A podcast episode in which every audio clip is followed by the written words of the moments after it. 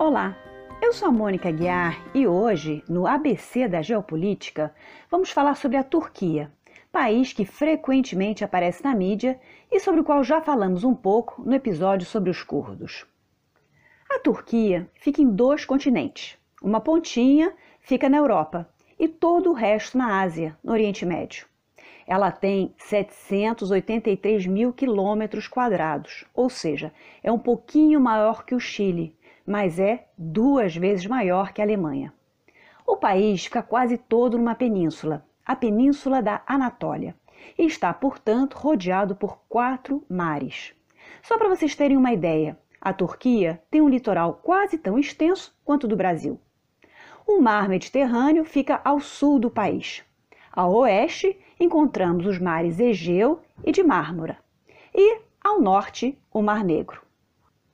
A passagem do Mar Egeu para o de Mármara é pelo Estreito dos Dardanelos, e a passagem do Mar de Mármara para o Mar Negro é pelo Estreito do Bósforo, onde fica a cidade de Istambul. Do lado europeu, a Turquia faz fronteira com a Grécia e a Bulgária. Do lado asiático, ao leste, ela tem como vizinhos Geórgia, Armênia, Azerbaijão e Irã, e ao sul, Iraque e Síria.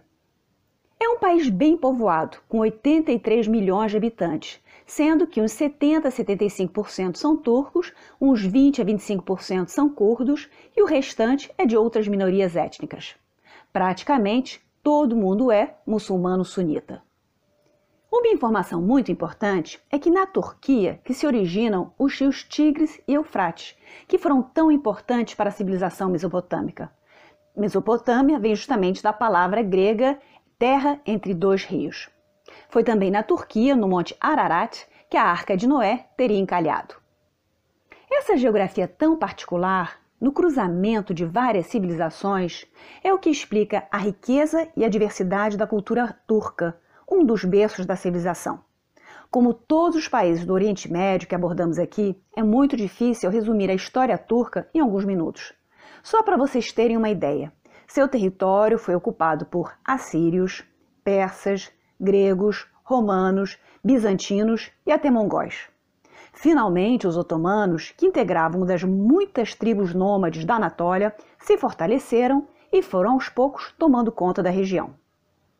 Então, a história do Império Otomano começa mais exatamente em 1299, quando esse império é fundado pelo príncipe Osman o Guerreiro. O império começa modesto, limítrofe ao Império Bizantino, mas nos séculos seguintes vai se expandindo e registrando alguns eventos notáveis, como a conquista de Constantinopla em 1453, que marca o fim da Idade Média e o início da Era Moderna. O apogeu do Império Otomano acontece com o sultão Suleimão o Magnífico, no século XVI, quando o território dominado se espalha por três continentes: Europa, Ásia e Norte da África. Essa capacidade de expansão tem muito a ver com a própria posição geopolítica do país, bem no epicentro de rotas comerciais importantes. O sucesso também se deve a uma política de relativa tolerância política e religiosa por parte dos otomanos, no sentido de criar estados vassalos que pagassem tributos, mas sem interferir no seu cotidiano. No século XVI, eles avançam para dentro da Europa Central e ocupam os Balcãs, ou seja, os estados que hoje chamamos de Grécia, Romênia, Bulgária, Sérvia, Croácia, Eslovênia, Bósnia-Herzegovina e Hungria. Mas não conseguem ocupar Viena, no sítio de 1529. No século XVII, eles tentam de novo conquistar a Europa Ocidental. Chegam às portas de Viena, mas são derrotados em 1683. Esse episódio é um ponto de inflexão na história do Império Otomano, que começa lentamente a declinar, enquanto a Europa Ocidental começa sua rota ascendente, em função de suas colônias e de seus avanços tecnológicos. No século XVIII, por exemplo, numa guerra contra a Rússia, os otomanos perdem o controle sobre a Crimeia. Isso acontece então em 1774. No século XIX, potências como a França, a Inglaterra, a Rússia passam a incentivar as aspirações nacionalistas dos povos da Europa Central. E o Império Otomano começa a encolher, perdendo Grécia, Sérvia, Bulgária, Romênia e também sua influência sobre Egito, Líbia e Argélia. Foi aí que surgiu a expressão homem doente da Europa para se referir a esse processo de decadência. O fim definitivo acontece com a Primeira Guerra Mundial, quando o Império Otomano fica do lado dos poderes centrais, os impérios alemão e austro-húngaro. Esse é um dos fatos que explica também os fortes laços que ainda ligam Turquia à Alemanha. Durante o século XIX, ocorreu uma grande tentativa de modernizar o país, seguindo um modelo mais ocidental. Foi o Tanzimat. Se buscou reformar o sistema financeiro, o militar, a legislação e até a forma de vestir dos habitantes. Essas reformas funcionaram em parte só, porque também geraram resistência por parte da população mais tradicional. Então é aquele eterno conflito entre setores mais intelectualizados e urbanos e os mais provincianos e religiosos. A primeira constituição do Império Turco data de 1876, mesmo ano em que foi instituído o parlamento. Essa primeira fase de existência de uma monarquia constitucional acabou não durando muito tempo, porque o sultão daquela época, chamado Abdul Hamid II, acabou com essa farra dois anos depois, reestabelecendo a monarquia absoluta. Em 1908, ocorreu uma revolução liderada por um grupo de intelectuais e militares chamados os Jovens Turcos. Esse movimento levou à renúncia do sultão e a uma segunda era constitucional, que vai de 1908 a 1912. A partir desse momento e até o final da Primeira Guerra, existia um sultão, mas quem exercia de fato o poder era o Partido dos Jovens Turcos, que era de viés militar e nacionalista e que se tornou meio ditatorial. Quando começou a Primeira Guerra Mundial, os otomanos acabaram entrando na guerra ao lado da Alemanha e Áustria-Hungria, como eu já falei. Essa aliança fazia sentido, porque eles tinham essa rivalidade grande com os russos e também com a França e com a Inglaterra, que estavam sempre conspirando contra eles. Tem gente que argumenta que teria sido melhor o Império Otomano ter permanecido neutro. Mas a verdade é que, sei lá, é difícil saber até que ponto essa neutralidade era de fato viável. Havia muitos interesses em jogo no Oriente Médio por conta da recente descoberta do petróleo então, esse colapso otomano ele já era meio encomendado, era interesse de todos. O Império Otomano eventualmente se rendeu em 1918 e se viu obrigado a aceitar um tratado de paz com os aliados, que foi o Tratado de Sèvres de agosto de 1920. Vale lembrar que a Rússia já tinha saído da guerra por conta da Revolução Bolchevique e que os Estados Unidos também ficaram de fora dos tratados porque o Congresso americano não quis ratificá-los e preferiu voltar à política isolacionista.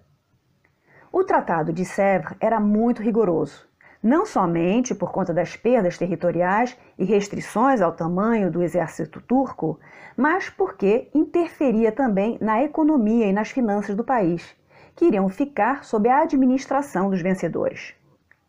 Esses termos tão duros acabaram despertando a ira dos nacionalistas turcos, o que levou a uma guerra de independência contra as potências estrangeiras, que terminou com a vitória turca. É por isso que muitos dizem que a Primeira Guerra Mundial não acabou em 1918, mas durou até 1923. Mas daqui a pouco eu explico melhor isso, porque antes preciso abordar um outro tema que é cronologicamente anterior. Esse tema é um episódio bem tenebroso e polêmico da história otomana e que foi o famoso genocídio armênio. Antes de entrar nesse assunto, é importante, de qualquer maneira, lembrar que no passado o Império Otomano dava um razoável grau de autonomia às suas minorias étnicas e religiosas, como os judeus, os cristãos e os armênios, num sistema chamado Milet. Só que isso começa a mudar a partir do século XIX, quando Tanzimat que foi aquela modernização da qual eu falei, tenta criar um sentimento nacionalista e integrar todas as minorias. Quando começou a Primeira Guerra Mundial, os otomanos tinham receio de que os armênios fossem colaborar com os inimigos, ou seja, mais exatamente com os russos, que tinham a mesma religião, cristianismo ortodoxo, né? E que acenavam também com a possibilidade de criar um Estado armênio independente. A perseguição aos armênios começou inicialmente com o assassinato de seus líderes e intelectuais, e depois foi se estendendo ao restante da população. Aconteceu daí o assassinato sistemático dos homens e o deslocamento do resto da população para bem longe, para o que é hoje em dia o deserto sírio, em marchas forçadas. Centenas de milhares de mulheres, crianças, velhos, etc., andavam semanas a fio sem quase nenhuma água ou comida e, claro, não sobreviviam. Também rolou estupro, crucificação, enforcamento, etc. Entre a marcha e as matanças, estima-se hoje em dia que morreram de 1915 a 1918 cerca de 800 mil a quase 1,5 milhão de armênios. Os turcos até hoje negam que tenha havido uma política de eliminação sistemática dos armênios e de outras minorias cristãs, como os cristãos siríacos e gregos. Eles atribuem isso a uma falsa narrativa criada por vencedores cristãos. Segundo a perspectiva turca, teriam ocorrido mortes, é claro, mas dentro de um contexto mais amplo da guerra e da insegurança, da violência, da penúria que a guerra gera. Até porque o medo dos armênios agirem como um cavalo de Troia, atendendo aos interesses inimigos para adiantar a própria agenda, era justificado. Mas, hum, é, com todo respeito ao contraditório, eu acho que uma coisa é acontecer violência contra soldados, o que não, não é justificável, né? mas é próprio da testosterona da guerra. Outra coisa já completamente diferente é violência contra a população civil, desarmada e inocente. O fato é que esse episódio foi muito documentado e é fácil encontrar fotografias a esse respeito. Voltando então a 1918. Foi assinado o armistício de Mudros entre os aliados e o Império Otomano. E a partir daí, o território otomano foi sendo ocupado em vários pontos estratégicos por forças estrangeiras, franceses, britânicos, italianos e também gregos, para proceder ao seu desmembramento e à criação de novos países, sob a esfera de influência dos aliados. Isso, é claro, incomodou muito os turcos, porque eles tinham recebido a promessa de que não seriam ocupados. A Grécia, por exemplo, alimentava o sonho de recuperar sua grandeza passada e reocupar os territórios que haviam sido helênicos ou bizantinos. Ela, inclusive, queria até ficar com Constantinopla, se o pessoal desse bobeira. No meio dessa confusão toda de pós-guerra, os gregos resolveram avançar para dentro do território otomano, para tomar o que eles julgavam ser seu de direito. Isso foi meio que jogar um fósforo em cima de gasolina, porque os turcos se emputeceram e resolveram resistir a essa ocupação. Essa resistência foi liderada por um general turco chamado Mustafa Kemal, um grande herói da Batalha de Galípoli e futuro líder do país o famoso Ataturk, pai dos turcos. A Guerra de Independência Turca durou de 1919 a 1922. Foi vencida pelos turcos e levou todas as partes de volta para a mesa de negociação, mas agora com uma Turquia muito mais forte. Foi elaborado um novo tratado, o Tratado de Lausanne, de 1923, muito mais conciliador em seus termos políticos. Então, a República da Turquia, tal como ela existe hoje em dia, nasce em 1923 com Mustafa Kemal como seu presidente. Ataturk ficou no poder por 15 anos, até sua morte em 1938. Ele é uma figura extraordinária, um grande estadista, o criador da Turquia moderna e é venerado pelos turcos até hoje em dia. Ao assistir ao colapso do Império Otomano, ele diagnosticou essa situação como sendo resultado do atraso das instituições e da sociedade de maneira geral. Ele resolveu então que era necessário modernizar seu país e procedeu àquilo que é chamado de Revolução Kemalista. Detalhe: essa modernização iria acontecer com ou sem o consentimento dos turcos. Não era algo a ser debatido. E modernização para ele significava ocidentalização.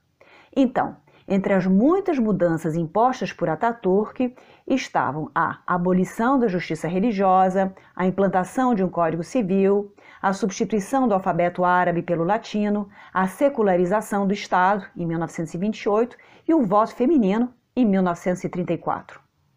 Para vocês verem, a Turquia foi o primeiro país islâmico a se tornar laico e também foi o primeiro a dar o voto às mulheres.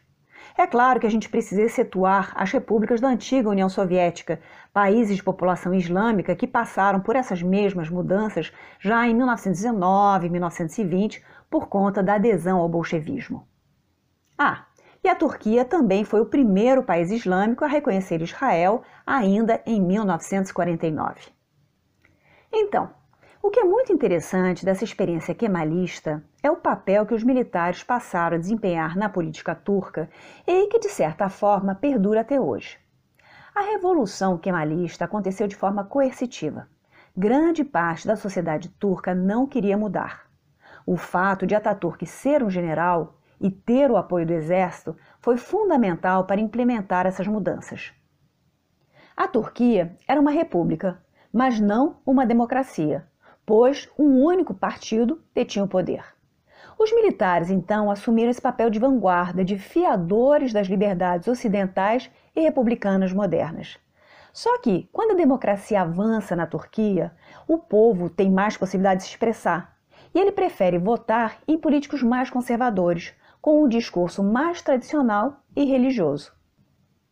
Esse mesmo fenômeno meio que se replica em outros países islâmicos, onde a modernização é vista com desconfiança, pois ela é sinônima de ocidentalização, de imperialismo, de perda de uma cultura milenar.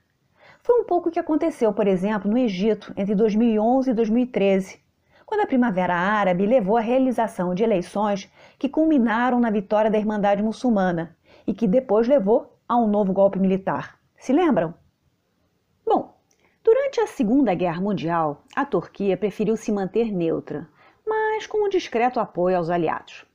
Quando começou a Guerra Fria, a OTAN foi criada em 1949 para funcionar como um sistema de segurança coletiva e proteger os países europeus que estavam na parte do Atlântico Norte. A Turquia queria entrar na OTAN, porque as relações entre turcos e soviéticos eram historicamente tensas mas a galera europeia ficou meio que de pé atrás. A coisa só rolou mesmo quando aconteceu a Guerra da Coreia a partir de 1950, com os Estados Unidos apoiando a Coreia do Sul e a China e a União Soviética apoiando a Coreia do Norte. A Turquia colaborou, mandando tropas sob a bandeira das Nações Unidas, e foi aí que a ficha caiu, que Estados Unidos e Europa viram que era conveniente deixá-la entrar na OTAN até porque a sua posição geográfica era estratégica para segurar os soviéticos.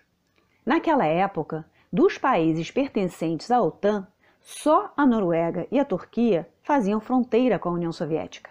A adesão aconteceu em 1952 e ajudou a aumentar ainda mais os laços da Turquia com o Ocidente. Nos seguintes 30 anos, a Turquia viveu uma sucessão de golpes militares. Isso acontecia porque, como eu já expliquei, cada vez que o sistema político se tornava mais democrático, ganhavam os partidos mais populares e ligados ao Islã. Daí, os militares interviam, tomavam o poder e mantinham os valores mais ocidentais e republicanos. Só que, né, junto com os militares, vinha o pacote autoritário todo. Abuso de direitos humanos, repressão, enfim, aquele basicão típico de regime militar. Em 1982, aconteceu a transição democrática e uma nova Constituição foi promulgada. No ano seguinte, o regime militar foi finalmente dissolvido. Essa Constituição, de 1982, recebeu várias emendas ao longo dos anos. A última foi em 2017, quando foi aprovada a transformação do regime parlamentarista em regime presidencialista. Claro que essa mudança aconteceu para atender às necessidades do presidente Erdogan. O referendo popular foi cercado de muita polêmica e também recebeu várias acusações de fraude, mas eu já vou explicar essa história melhor. O Erdogan nasceu em 1954, ou seja, ele foi criado em plena Guerra Fria. Ainda jovem, ele se associou a um grupo anticomunista com viés islâmico. Então vejam bem, uma forma de se opor politicamente ao comunismo é sendo um liberal. Mas o problema é que o liberalismo remete a valores ocidentais, a valores individualistas. Então, para aquele que quer se opor ao comunismo, mas não se identifica com o Ocidente, a alternativa acaba sendo a religiosa. O fundamentalismo religioso, então, cumpre essa função de ser uma alternativa dentro de uma realidade binária. Mata dois coelhos de uma cajadada só, ao se opor simultaneamente aos dois grandes sistemas políticos e ideológicos. Vejam bem, quando eu falo de fundamentalismo religioso, ele pode ocorrer nas três religiões monoteístas. No Ocidente, a gente tende a dar mais destaque ao fundamentalismo islâmico, mas não podemos esquecer que ele também existe entre cristãos e judeus. Em essência, o fundamentalismo nasce da rejeição a alguma ideia. Pode ser rejeição ao Ocidente ou rejeição à racionalidade científica, como no fundamentalismo cristão, ou rejeição à assimilação, como no caso judeu. Os ingleses usam um termo para falar dessa rejeição aos valores ocidentais que eu acho muito interessante. Eles falam de Westoxication, né, que a gente poderia traduzir como ocidentoxicação. Mas voltando aos nossos fundamentalistas. O fundamentalista cria uma narrativa nostálgica e seletiva de um passado grandioso e se refugia numa bolha de certezas que exclui todos os demais. Até aí está tranquilo. Todo mundo tem o direito de acreditar naquilo que bem entende. O problema começa quando o fundamentalista se torna um ativista, um militante. Aí é que a coisa pega. Pessoal, desculpe essa digressão, mas como o tema da religião é recorrente nos nossos podcasts do Oriente Médio, acho importante falar um pouco mais sobre o uso político da religião. Bom, voltando ao nosso amigo Erdogan.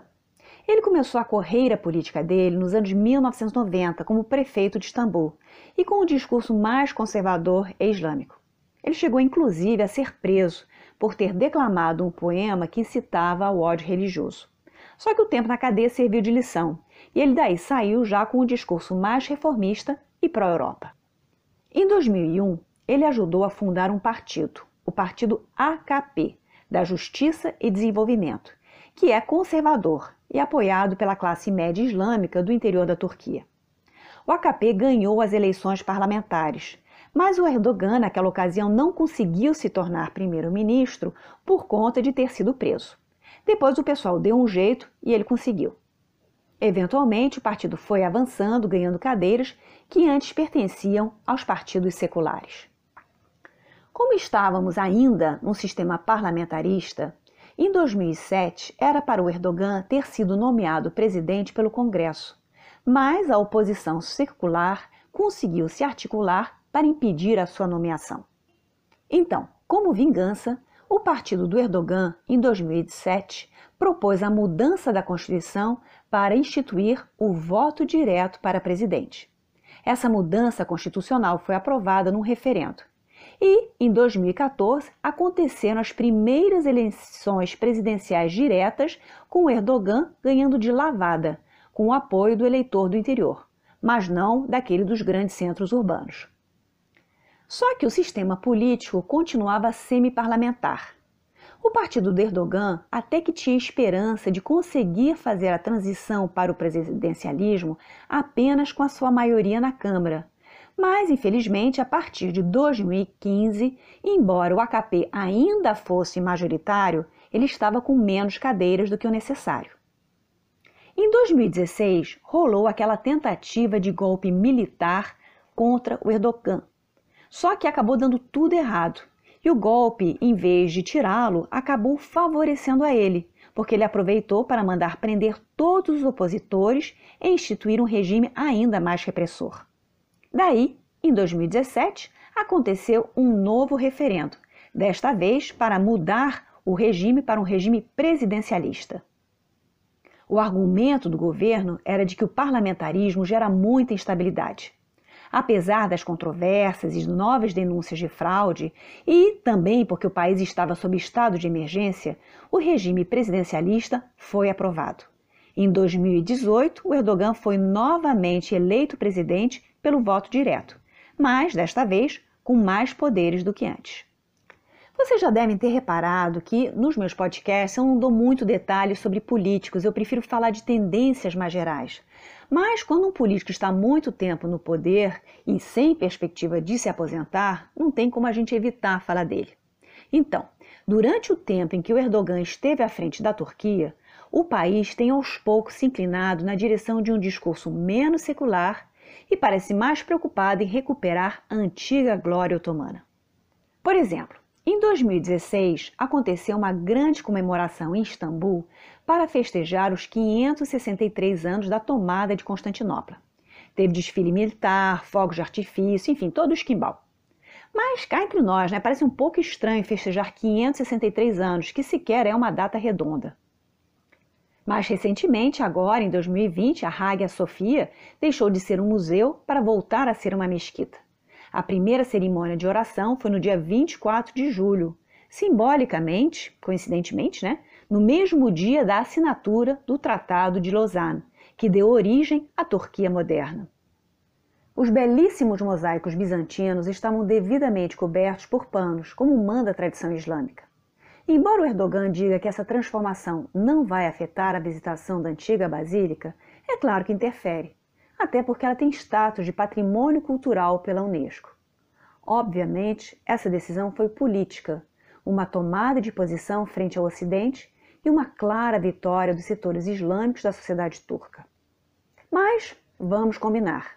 Esse novo posicionamento turco também é consequência do jogo de poder internacional. Por exemplo, todos vocês devem ter acompanhado a novela da tentativa de entrada da Turquia na União Europeia.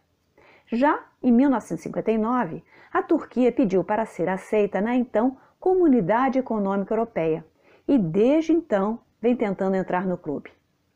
Ou seja, são só 60 anos de espera. É claro que há controvérsias sobre se a Turquia é Europa ou não é. A questão toda depende de como a gente enxerga o projeto europeu. Se for um projeto de integração econômica, a Turquia, com seus 83 milhões de habitantes e PIB de 750 bilhões, se encaixa. Mas, se pensarmos no projeto europeu como sendo de integração política e cultural, a coisa fica um pouco mais complicada. Em primeiro lugar, por conta da religião diferente. E em segundo, porque muitos países europeus, os dos Balcãs, por exemplo, construíram a sua identidade nacional em oposição ao Império Otomano. Também tem o fato da França e Alemanha dominarem a União Europeia. Se um país igualmente populoso entrar, vai desequilibrar o casamento dessas duas potências, além de levar a um grande fluxo de imigrantes turcos para o resto da Europa. Se o pessoal já reclamava dos poloneses, imagina dos turcos. Então rola esse tipo de hipocrisia nas relações internacionais. A Turquia serve para a OTAN, mas não para a União Europeia. Serve para receber refugiado sírio, são atualmente mais de 3,5 milhões, e impedir que eles entrem Europa dentro. Ainda nos primeiros anos do Erdogan, a Turquia tentou se adaptar às exigências europeias para ficar mais conforme ao que eles queriam. Aboliu a pena de morte, garantiu melhor os direitos humanos e liberdades democráticas. Mas hoje em dia, meio que chutou o balde. Outra coisa que também atrapalha bastante a candidatura turca é a questão da ocupação de Chipre desde 1974. Chipre é uma pequena ilha sobre o Mediterrâneo, bem de frente à Turquia, a Síria e o Líbano. Por conta da sua posição geográfica, ela foi ocupada por gregos, romanos, cruzados europeus, otomanos e britânicos. Foi no século XIX que Chipre deixou de pertencer ao Império Otomano e passou para a administração britânica. Em termos de população, a ilha tem cipriotas de origem grega e outros de origem turca. Quando a Primeira Guerra Mundial terminou, começou a haver uma campanha na ilha pela união de Chipre com Grécia, a chamada Enosis. Essa campanha contava com o apoio da Igreja Ortodoxa de lá. Fazia um certo sentido, porque a maioria da população da ilha era de origem grega. Mas aí começou a rolar muita violência entre cipriotas gregos e turcos, até que finalmente, em 1959, Turquia, Grécia e Reino Unido se reuniram para resolver a questão. e assinaram o Acordo de Zurique. Ficou combinado que o Chipre se tornaria independente e teria um presidente cipriota grego e um primeiro-ministro cipriota turco, ou seja, uma solução meio à la libanesa. Isso aconteceu em 1960, mas logo, logo a coisa desandou e a violência voltou entre as duas comunidades. Em 1974, a Grécia, que vivia sob uma ditadura militar, resolveu dar uma força para que os militares cipriotas ressuscitassem o projeto de reunificação e dessem um golpe de Estado em favor disso. O Reino Unido se fez de desentendido, mas a Turquia acabou intervindo. Rolou uma guerra e a parte norte do Chipre foi ocupada pelos turcos, o que depois deu origem à República Turca do Norte do Chipre, que nenhum país reconhece até hoje. O Reino Unido ficou de boa, porque ocupa até hoje uma faixa militarizada que separa as duas partes da ilha, ocupada então com tropas britânicas e das Nações Unidas. Ou seja, eles mantêm até hoje uma presença numa ilha geoestratégica do Mediterrâneo. A Turquia também mantém tropas lá e está planejando construir uma base naval permanente. Já a metade sul do Chipre continuou sendo reconhecida internacionalmente e foi até admitida na União Europeia. E é isso que causa essa saia justa, porque como admitir na organização um país que invadiu outro e continua ocupando um Estado-membro? Vocês provavelmente estão se perguntando por que tanto estardalhaço por causa de uma ilhota no Mediterrâneo. Bom, ela fica de frente ao Oriente Médio e na boca do canal de Suez, além de ter depósitos de gás natural e petróleo em seu mar territorial. Então, o estresse que tem rolado agora em 2020 é que a Turquia tem enviado navios de exploração para o mar que faz parte da zona econômica exclusiva de Chipre. A Turquia não reconhece o Chipre como um país. Para eles, é apenas uma administração exercida sobre a parte sul da ilha. Então, ela diz não estar infringindo o direito do mar.